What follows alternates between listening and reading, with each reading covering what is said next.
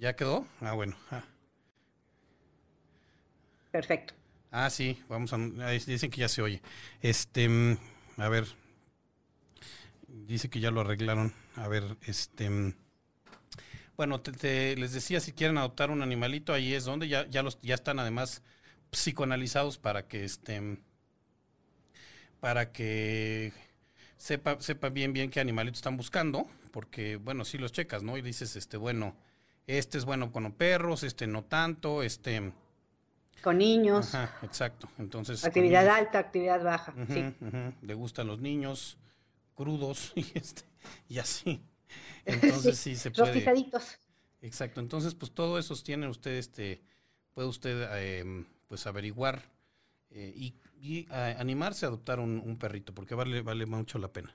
Este, bueno, ahora que ya se oye, les decía, estoy hablando con Josefina Martín Olcina. Ella es fundadora, directora, este, apóstol. chofer, este, administradora y de todo. De, la Fundación Pet Concepts. Eh, si usted quiere adoptar un perrito, si usted quiere tener, eh, guardar a sus perros o gato en una pensión confiable donde lo van a cuidar, donde va a estar suelto y va a poder correr. Este, gracias a la gente que preguntaba si ya se escuchaba. Gracias Ivonne, gracias Amelia. Gracias, ahora le tengo que bajar de volumen a mi Facebook, exacto. Eh, y chequen entonces petconcepts.com.mx y hoy vamos a platicar pues eh, de muchas cosas, pero por lo pronto esta pandemia que nos ha afectado a todos y nos ha hecho quedarnos en casa, también está afectando a las mascotas y concretamente a los perros que están naciendo de diciembre para acá, ¿no? Correcto. Bueno, está afectando a, los adultos en cuanto que pueden presentar problemas de conducta eh, relacionadas con la angustia por separación, que ya se ha hablado muchísimo del tema pero pues creo que nadie ha hablado eh, con respecto a, esos perros que han nacido de diciembre a la fecha, ¿no? Que, van a tener afectaciones en, un futuro. Así es. Y cuéntanos entonces, eh, ¿qué, está, ¿qué pasará con esos perros? Que me imagino que, pues el problema es que nacen y, lo único que, pues, yo de repente lo veo con mi sobrino, él tiene año y medio, pero digamos que, que esta parte donde ya tiene un poquito más como de pues de uso de razón y de, reconocimiento, pues lo ha pasado encerrado entre cuatro paredes, digo, sale muy poquito. Y ya no hablemos de, por ejemplo, ir al kinder o de, este, de convivir con otros niños. Me imagino que a los perros les pasa lo mismo.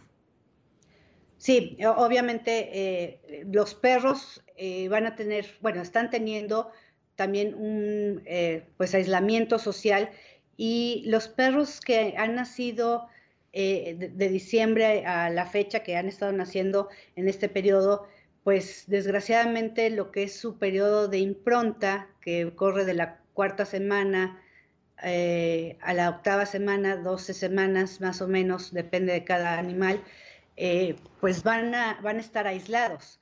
y, no van a convivir con otros perros y no van a convivir con otros humanos y, y vamos a tener graves problemas pero además esos perros, o sea, ya de por sí traemos en general un problema cuando los perros son separados tan temprano de, las madres, porque normalmente los separan a los dos meses, porque ya destetaron, ¿no? O sea, ya decidimos los humanos que ya destetaron, pero eh, el tiempo que deberían de pasar en esa impronta eh, con sus hermanos y la madre, que es cuando eh, aprenden, por ejemplo, la inhibición de mordida y la inhibición de mordida, si no se, si no se regula en ese periodo, los perros ya no van a saber eh, hasta dónde morder, ¿no? Entonces, eh, un perro que no sabe morder puede ser un, peligro, ¿no? Porque no tiene esa regulación por la madre. Pero bueno, los que digamos en épocas normales, y digo normales, así como, pues que es normal, ¿no? Eh, una, en una temporada normal, un perro que bueno, pues ya no está con la madre y con los hermanos, pero que puede estar con otros perros, pues a lo mejor esos otros perros le van a enseñar, por ejemplo, la inhibición de mordida. Ahorita, pues eso no está pasando. Inhibición de eh, mordida quiere decir, este, o sea, el perro, el perro muerde, este, imagino que si tiene una mamá, pues la mamá le dice, o sea, sí me puedes morder, pero nomás hasta acá, o sea, no, no muerdas demasiado porque me haces daño. Exactamente, no, no te pases de, la mordida porque me estás haciendo daño. Entonces, eh, un perro que, que, no tiene esa inhibición de mordida, en, cuando sea adulto no va, no va a saber hasta dónde tiene que morder, ¿no?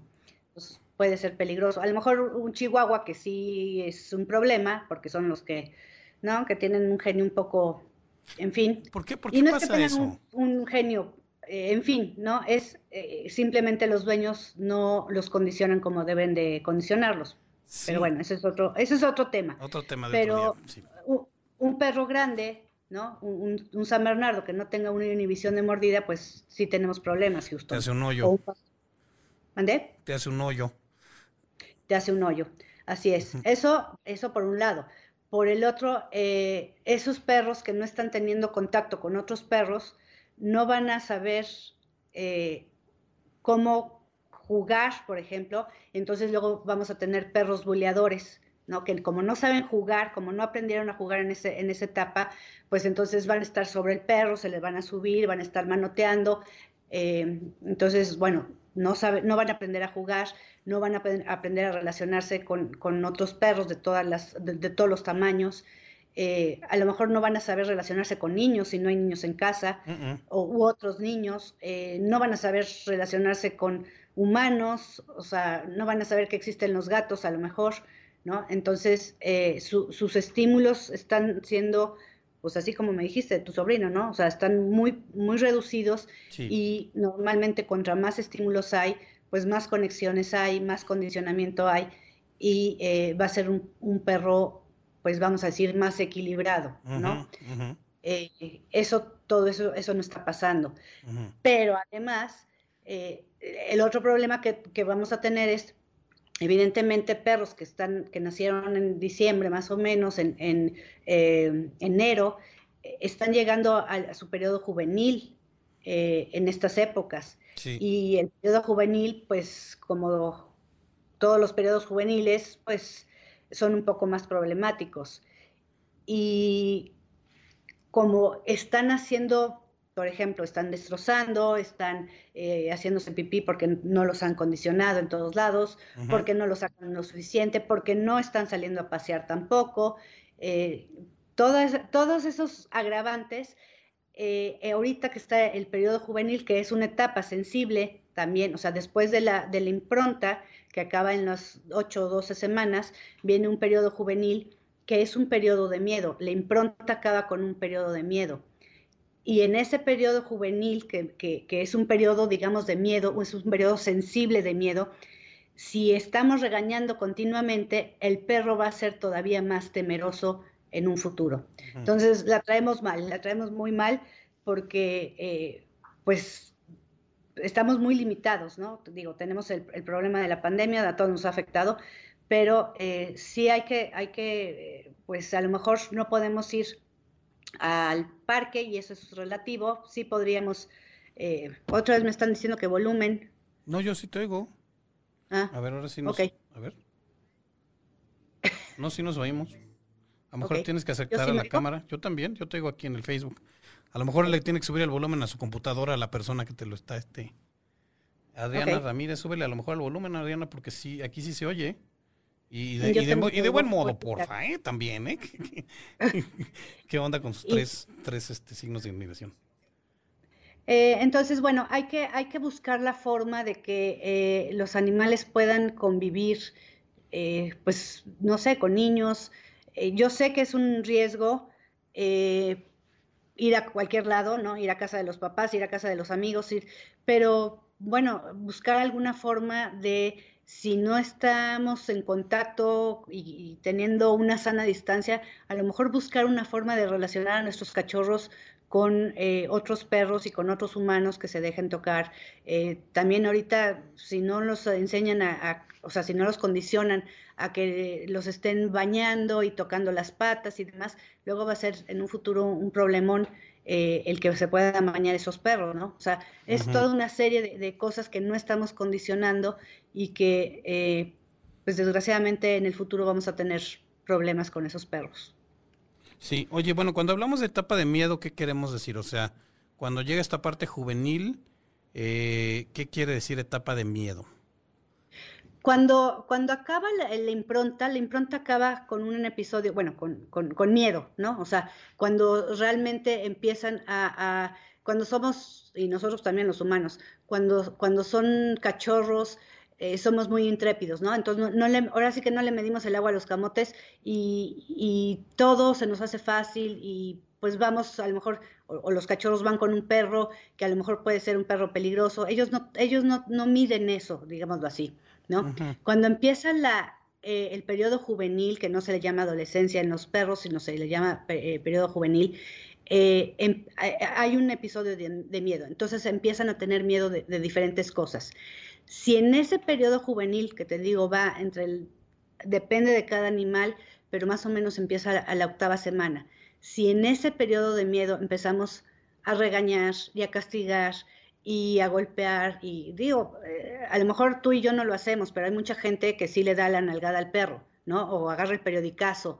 Eh, si, si, en ese periodo que empieza en la octava semana eh, empezamos con regaños y castigos y demás, lo único que vamos a hacer es reforzar esa conducta de miedo, pero además vamos a reforzar esa conducta de, problema, porque cuando estamos eh, haciendo un castigo adicionado, eh, no, no suprimimos, bueno, suprimimos la conducta de manera rápida, pero no estamos arreglando el problema, no estamos extinguiendo la, conducta. Entonces, eh, pensamos de que, que, sí, lo voy a castigar y, van a ver un cambio a lo mejor en la conducta, pero el estímulo que evoca esa conducta siempre va a estar ahí presente y en cualquier momento vuelve a aparecer la conducta.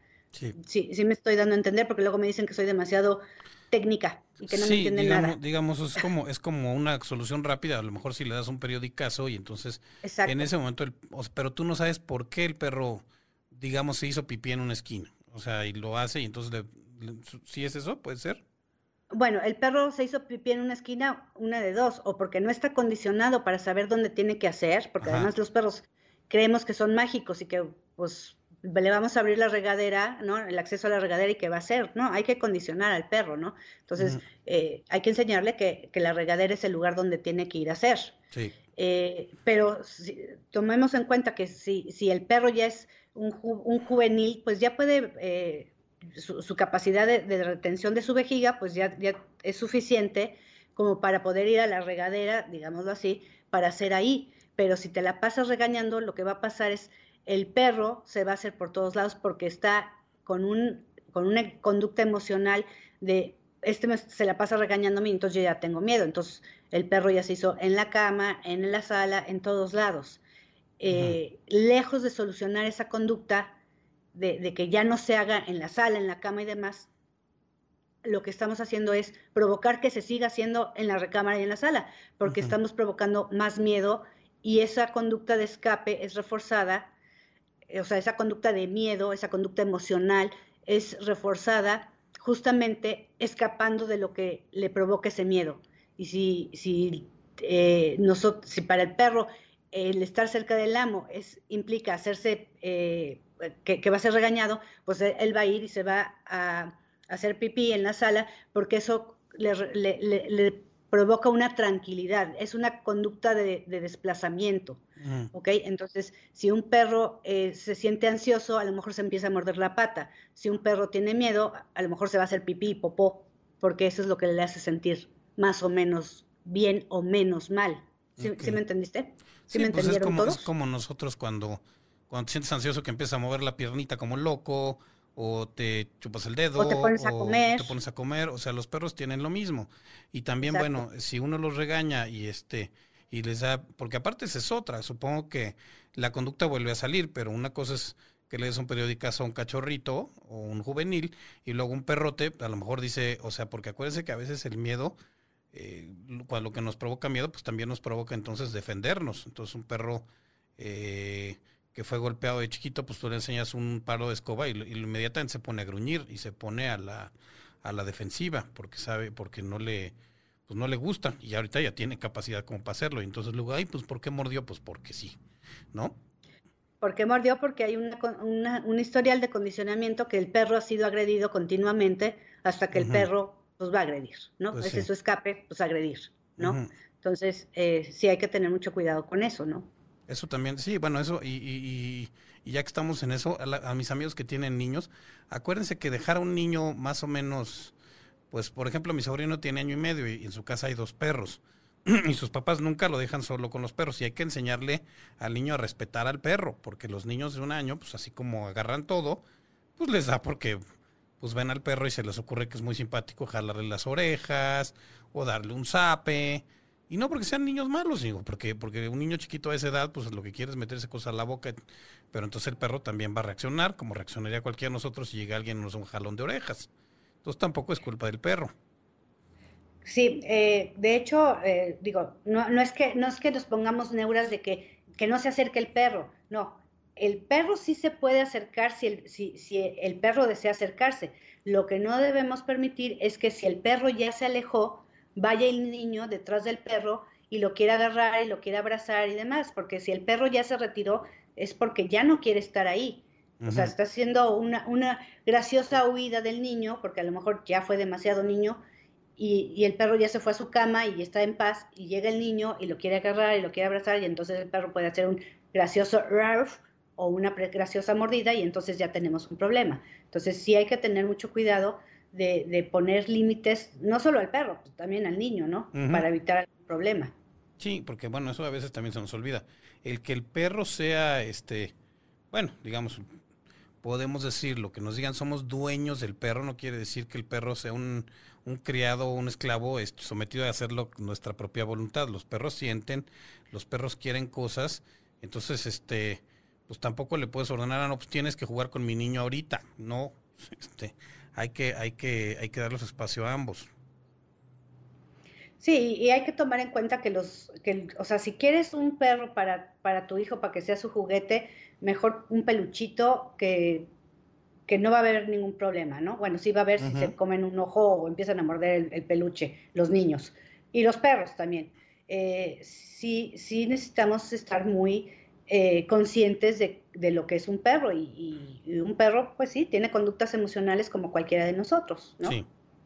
Oye, bueno, y entonces, em, pues sí, yo adopté un perrito en diciembre y este, y pues sí, por desgracia no lo he podido sacar al parque, ahorita ya puedo este, ¿qué se podría, qué, cómo lo voy haciendo? ¿Cómo lo vas, este, eh, pues llevando poco a poco? Por cierto, nunca los saquen sin correr. Así los tengan educadísimos y los he llevado a escuela en Harvard y este y el perro tenga doctorado. Los, la correa es por ley, no es este, no es si quieren.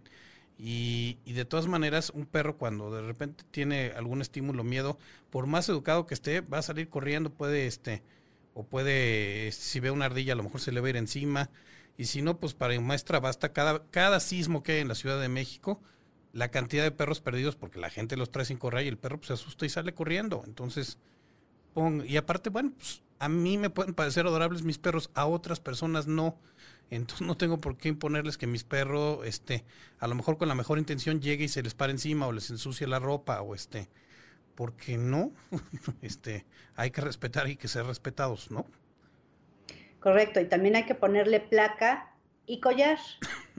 Por favor. Collar con placa. Y no, y, el collar con placa no es de se lo quito cuando llego a casa, porque cuando hay un sismo, estás en casa y sales como cohete y el perro ya se perdió, o el gato, ¿no? Entonces, collar y placa siempre, toda la vida. Sí. Por favor.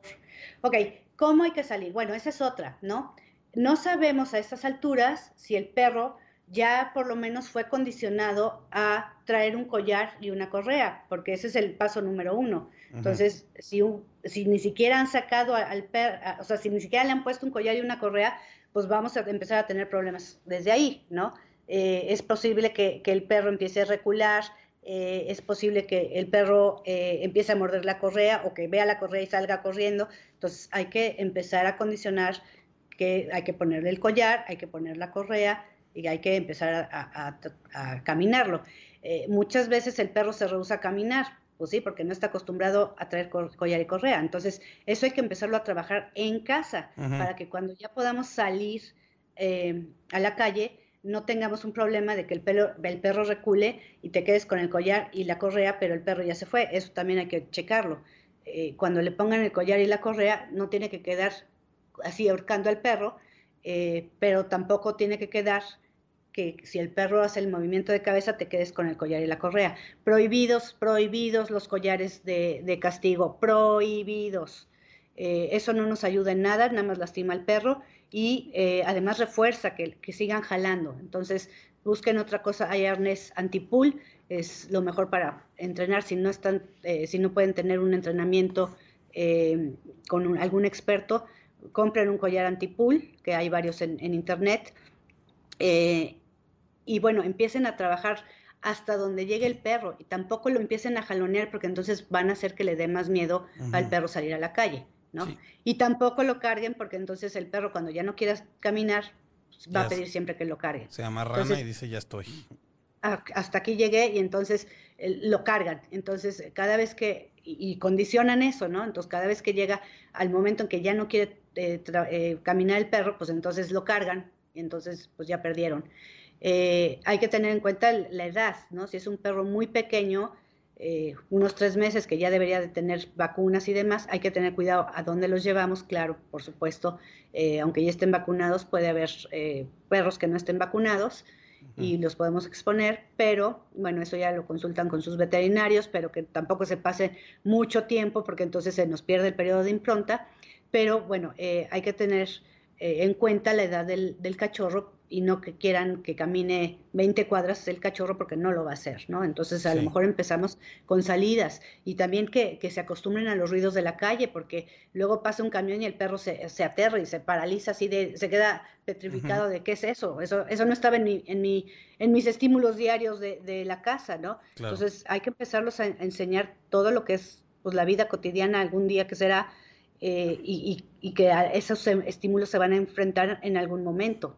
Y que se enfrenten desde ya y que los empiecen a condicionar desde ya, antes de que haya problemas más fuertes. Pues sí, porque aparte, imagínense, si, nos, si uno sale a la calle y los ruidos y todo y los claxons nos, nos aturden, imagínense un, perro que además tiene, eh, oye otras frecuencias, tiene otros eh, sentidos, este, y además no sabe realmente, o sea, yo sé que es un camión, a lo mejor no me molesta el ruido, pero ya sé que es un camión y no me va a pasar nada pero un perro no, este, más un perro que ha estado todo el tiempo en la casa. Entonces, uno con este, enseñarles a caminar en eh, primero dentro de la casa con la correa y después sáquenos poco a poco.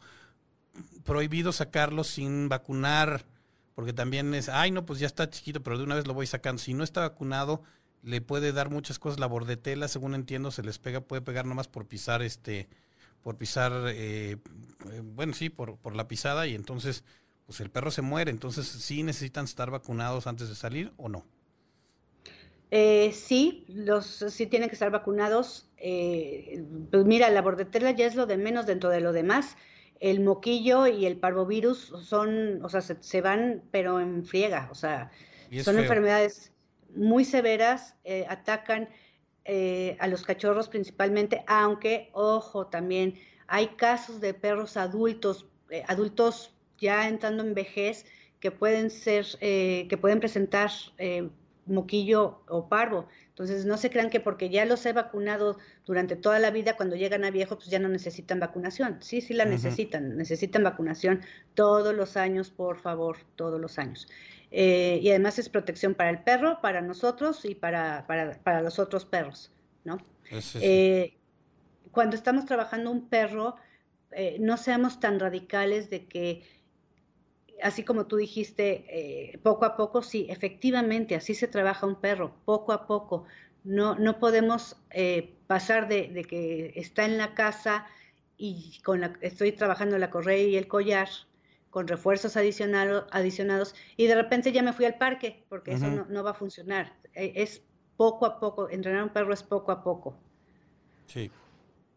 Oye, eh, sí, es poco a poco y eh, hay que involucrarse en eso también, ¿no? Porque igual, bueno, hay gente que dice, ah, bueno, pues yo lo mando a la escuelita y me olvido del perro y entonces quiero que llegue y ya el perro casi, casi coma con cubiertos. Como, como los niños, ¿no? Este, eh, o sea, uno no lo manda a la escuela, bueno, o en teoría tendría que mandarlo a la escuela y que lo eduquen los maestros, pero también involucrarse tú en la educación, porque al final no va a vivir con el entrenador. Entonces, eh, pues lo ideal sería que los, que por lo menos los, los, este, los los dueños le dedicaran un tiempo a la semana a, presentarse en el entrenamiento y aprender lo que su perro está aprendiendo. Sí, eh, de hecho, eh, cuando trabajamos perros en, instalaciones, eh, lo final es justamente generalizar y discriminar. y eso es, un perro se acostumbra a una sola persona que lo esté trabajando y a un solo lugar donde, donde va a ser trabajado. Entonces, hay que, hay, obviamente, en algún momento va a, desaparecer las instalaciones en donde está y va a llegar a la casa con nuevos, con un nuevo ambiente, el ambiente, vuelve a lo mismo, es el que evoca o licita los, los, las conductas. Entonces, eh, en, en, el nuevo ambiente, pues o los guardianes saben cómo se va a trabajar y no es el paso de mando, es realmente estar consciente cómo funciona una conducta para eh, poder trabajar y de hecho eh, a lo mejor enseñar nuevas cosas, ¿no? Eh, muchas veces llegan los perros de las instalaciones, llegan con, con el, el, guardián y dicen es que no hace nada, no, es que pues hay que, hay que trabajarle, sí, para que el perro haga algo. Y eso es parte de la generalización y discriminación que tiene que tener un perro en su, en su condicionamiento, en su entrenamiento. ¿no? Entonces, hay que invertir, tener un perro es, o un gato, o un niño, es invertir tiempo, no es nada más ahí está y le pongo una pelota y se acabó la historia, es, es tiempo que hay que dedicarle a, los animales. Así es. Oye, em, bueno, y luego, ¿cómo le hago? Entonces ya lo quiero llevar al parque y en el parque están estas famosas áreas de, de para perros, donde hay mucha gente, donde hay otros perros. Entonces, ¿qué hace uno? O sea, los suelta así nomás, ¿qué tienes que ¿Qué tienes que hacer para, para proteger a tu perro y a, los, y a los otros perros? Pues mira, yo creo que si llevas un cachorro eh, y que además está pues aprendiendo a relacionarse con, con nuevos perros, que, que, a lo mejor en su vida ha visto un perro, digo, cuando estuvo con su madre y, a lo mejor sus hermanos, eh, o, cuando estuvo en un albergue un, rato, ¿no? Eh, pero lo que hay que hacer, lo primero que hay que hacer es observar a todos los perros que hay ahí y a todos los dueños o guardianes de los perros que están ahí, porque luego resulta que llegan, sueltan al perro, están en el celular y no están pelando lo que está pasando allá adentro. Y a lo mejor el perro eh, que llega a, tratar de, jugar con otro perro, pues resulta que el otro perro es un buleador, ¿no? Entonces, lejos de que tenga una buena experiencia y estímulos que refuercen eh, esa conducta de juego, pues lo que va a pasar es que pues el perro va a salir como cohete huyendo y yéndose a, cada esquina, ¿no? De hecho, no nada más en el parque, o sea, si lo mandan a una guardería, también tengan, eh, antes de, mandarlo, por favor, vayan a la guardería y vean qué es lo que está pasando en las guarderías. Me acaba de pasar, no voy a dar nombres, pero me acaba de pasar que me mandaron el video de es que el perro es muy agresivo, cuando reviso el video, pues resulta que el perro está súper buleado y que el perro va de una esquina a otra con un miedo espantoso, ¿no? Entonces, eh, hay que, o sea, es como si fueras con tu hijo a llevarlo a una nueva escuela. Pues vas y, ves la escuela y ves qué está pasando y ves cómo es el funcionamiento y qué es lo que, enseñan ahí y cómo, cómo se relacionan los, los niños y, qué pasa, ¿no? ¿Qué, ¿Qué, pasa en la escuela?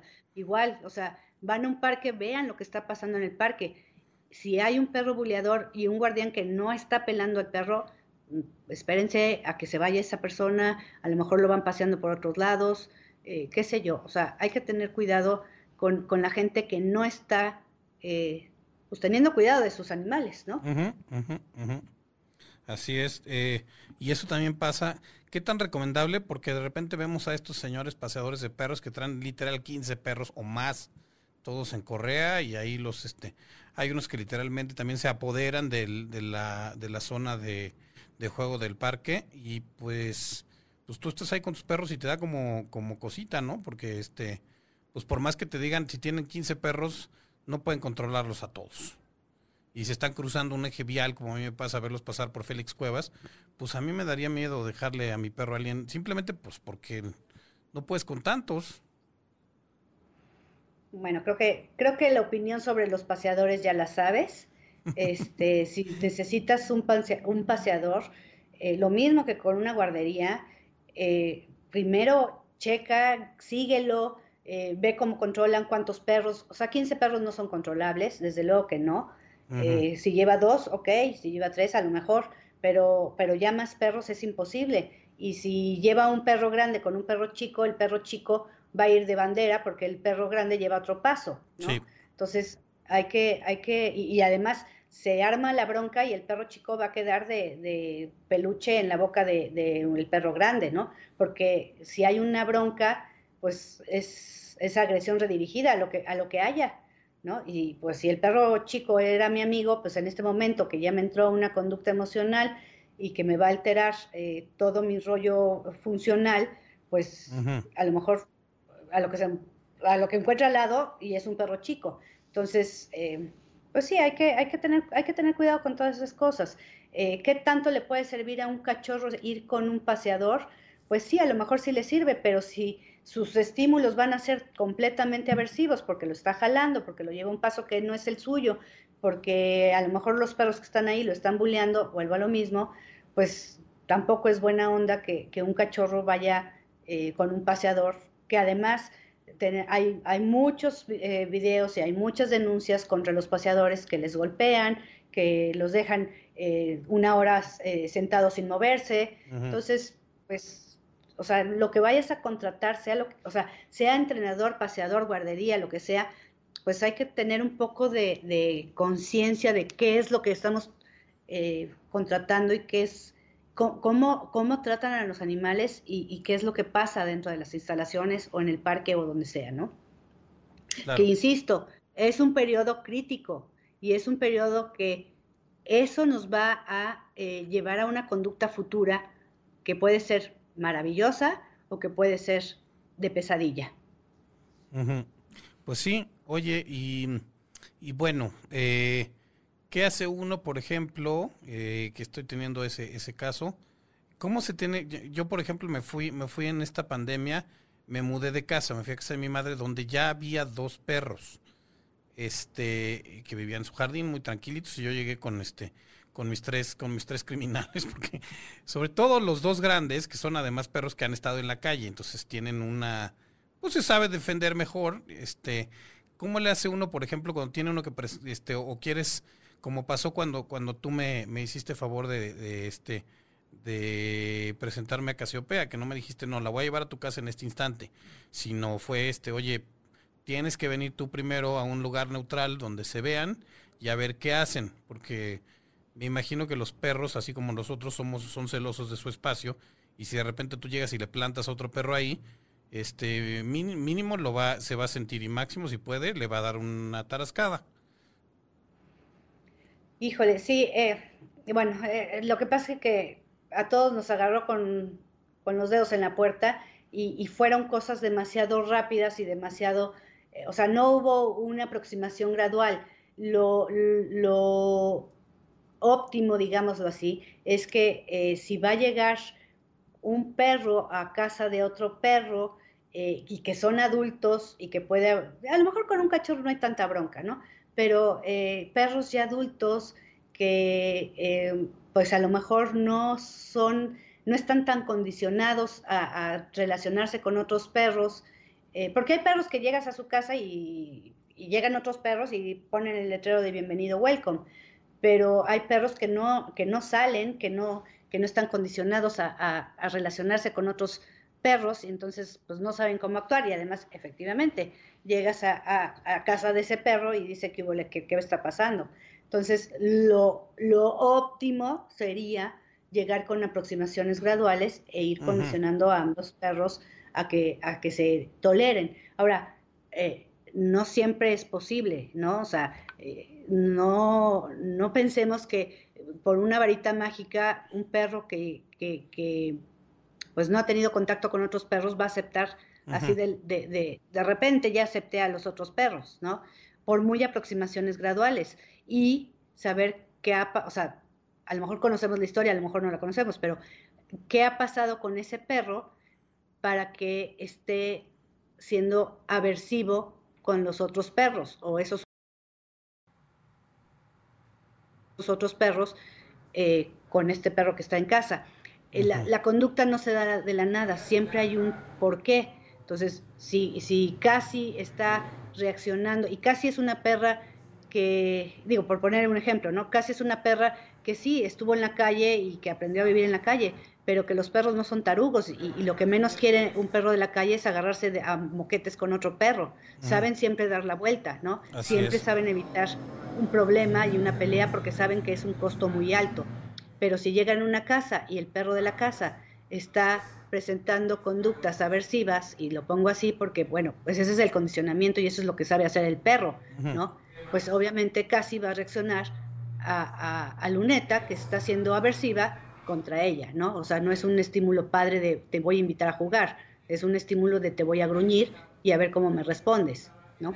Entonces, eh, a veces es, es eh, por aproximaciones graduales se puede hacer, pero hay veces que, pues por más que lo intentemos, puede tomar un año y, a lo mejor no es posible cambiar esa conducta.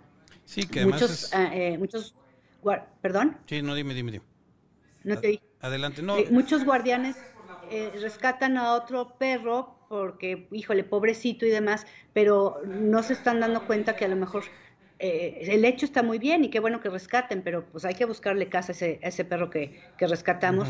porque a lo mejor en casa no va a ser posible tener ese nuevo perro y lejos de, que esté bien el perro, le vamos a provocar un estrés, estrés a nosotros, se para el perro para acá, se para el perro para allá y entonces eh, ya se hizo un relajo en, esa casa, ¿no? Entonces, eh, hay, que, hay que pensar bien cuando rescatemos un perro perfecto, buena onda, ¿qué vas a hacer con ese perro si hay problemas en casa?